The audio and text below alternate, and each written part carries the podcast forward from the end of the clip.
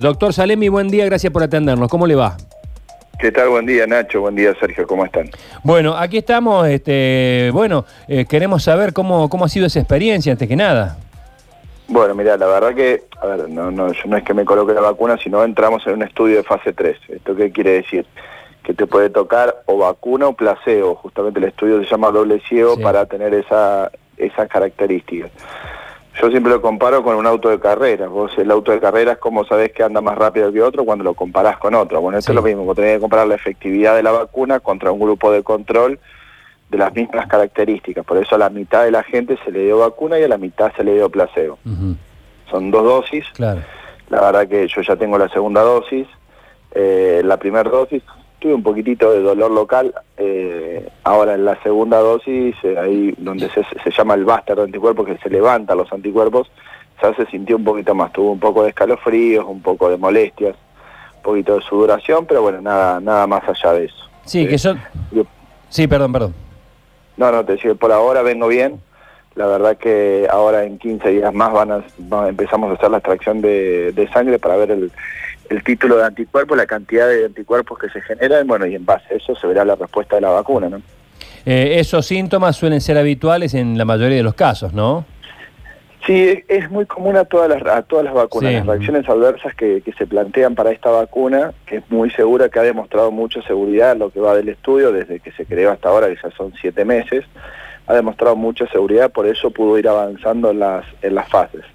Con esto, fases de los estudios. doctor, usted eh, me imagino que no le avisaron a quién le ponían Claro. placebo y a quién le ponían la vacuna, ¿no? Esto, eh, usted- Claro, eso es así, eso, eso se llama randomizado, aleatorizado y ocultado para el operador y para el Claro. paciente. ¿Qué quiere decir? Que ni el que me pone la vacuna ni yo tenemos que saber qué es lo que tenemos. Claro. Claro. ¿Usted entiende que con esta reacción que le hizo puede haber sido la vacuna o quizás un placebo también puede hacer este tipo de reacciones? El placebo puede hacer ese tipo Ajá. de reacciones, pero la verdad que con cómo yo lo sentí y, Sí. y la reacción que tuvo mi sistema, a ver, yo porque soy médico, me doy un poco más de cuenta ¿no? de la cosa, o sea, yo te puedo decir desde el punto de vista, me voy a tratar de abstraer desde lo personal, te voy a hablar como médico, seguramente, eh, seguramente, ojo, estoy hablando todo en potencial, Sí, sí, sí. eh, fue la vacuna porque mi sistema inmunológico reaccionó de una manera exagerada contra algo extraño que yo estaba, que tenía en mi organismo. ¿Qué quiere decir? Por eso mismo la reacción de escalofríos y, y sudoración que tuve es una respuesta normal de tu sistema inmunológico tratando de controlar un elemento extraño.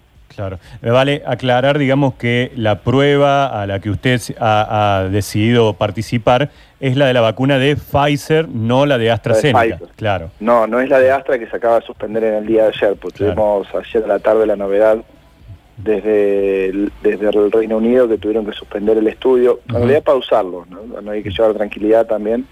Eh, por suerte esa vacuna no se estaba probando en Argentina, sino se estaba probando en el Reino Unido, en Sudáfrica, en Brasil, muchos pacientes, eh, y había empezado el reclutamiento para continuar el estudio de fase 3 en Estados Unidos, en 20 estados de Estados Unidos se tuvo que pausar porque un paciente tuvo una reacción alérgica, una reacción adversa grave, eh, inesperada, y bueno, tienen que estudiar el por qué, porque un, un solo paciente que te haga una reacción de este tipo en un estudio tan chico, por así decirlo, comparado con la población mundial, no te olvides que son 30.000 personas, eh, es grave, entonces hay que ver qué fue de, los elementos de seguridad que falló o si la vacuna no es apta, porque también existe esa posibilidad de que la vacuna no sea apta para eh, la inoculación en humanos y hay que descartar todo. Claro.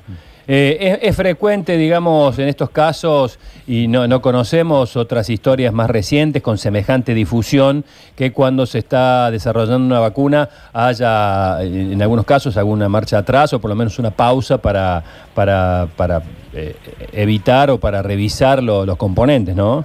Sí, totalmente. Vos pensás que el- en el desarrollo de la vacuna del, del Evo la tardó prácticamente 10 años. O sea, es un proceso más largo. Lo que pasa es que ahora la gravedad de la realidad, la gravedad de la de, de- de esta enfermedad, de esta pandemia que estamos viviendo, trató de acelerar todos los procesos sin sin dejar de que sean seguros, ¿no? Eso es que hay que llevar tranquilidad a la gente también, porque muchos, viste, opinan, no, bueno, pero no puede ser que nos estén acelerando los procesos, esto va a ser malo, no, no, no, sin dejar de ser seguros, de hecho, la empresa, la empresa el laboratorio actuó muy responsablemente y pausó el estudio. Claro. Eh, bueno, no- nos imaginamos que también una vez que la vacuna se desarrolla, como ha pasado con muchas otras y ya puede ser implementada en, en- en el uso de la gente, también se sigue perfeccionando y se sigue investigando. De hecho, la vacuna contra la gripe todos los años presenta alguna, alguna variedad, cambio de cepa, etcétera, etcétera.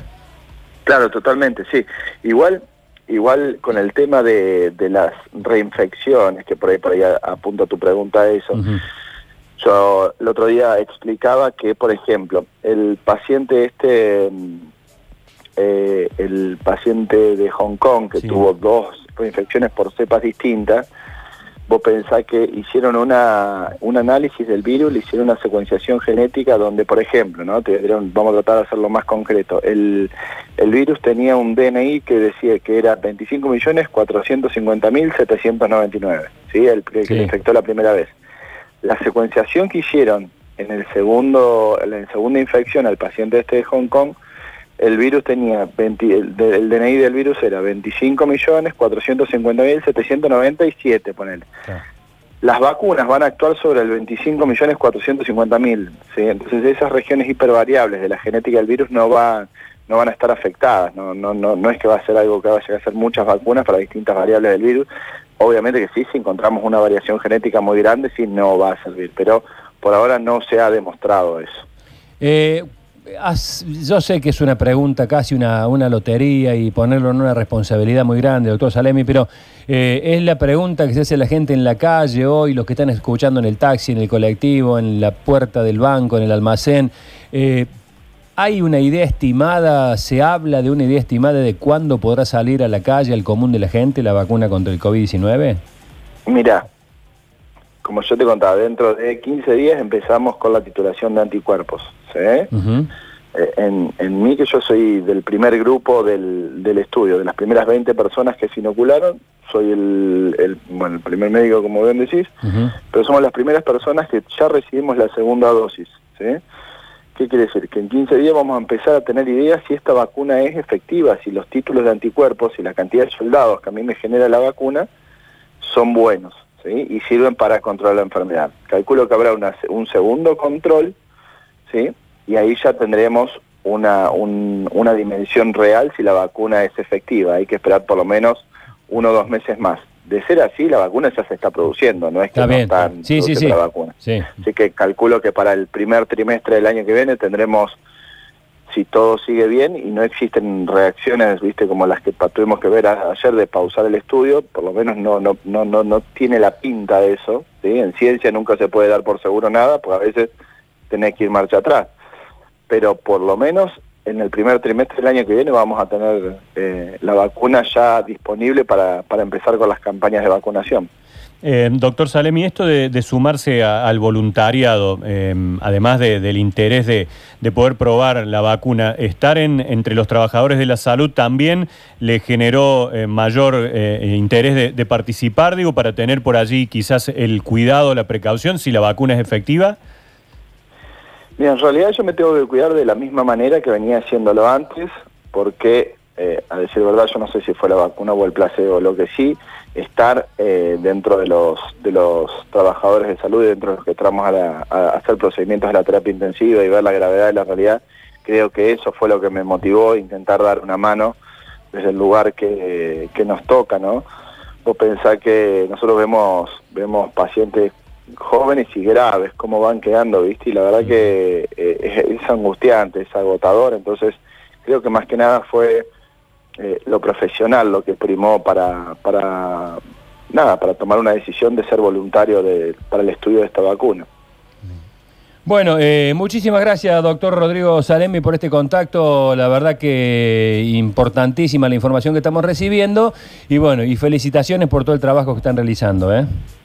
No, por favor. Vos sabés que siempre a mí me gusta terminar con algo que, como decía el doctor Favaloro, que los avances en medicina y en biotecnología van a ser avances reales cuando lleguen al total de la comunidad, no solamente a grupos acomodados. Creo que lo que se está intentando hacer con esta vacuna es que eh, llegue a todo el mundo y que sea algo que beneficioso, sobre todo para la República Argentina. ¿sí? Así que bueno, ojalá, Ojalá. ojalá que siga todo, todo bien como hasta ahora y, y contemos con la solución lo antes posible, ¿no?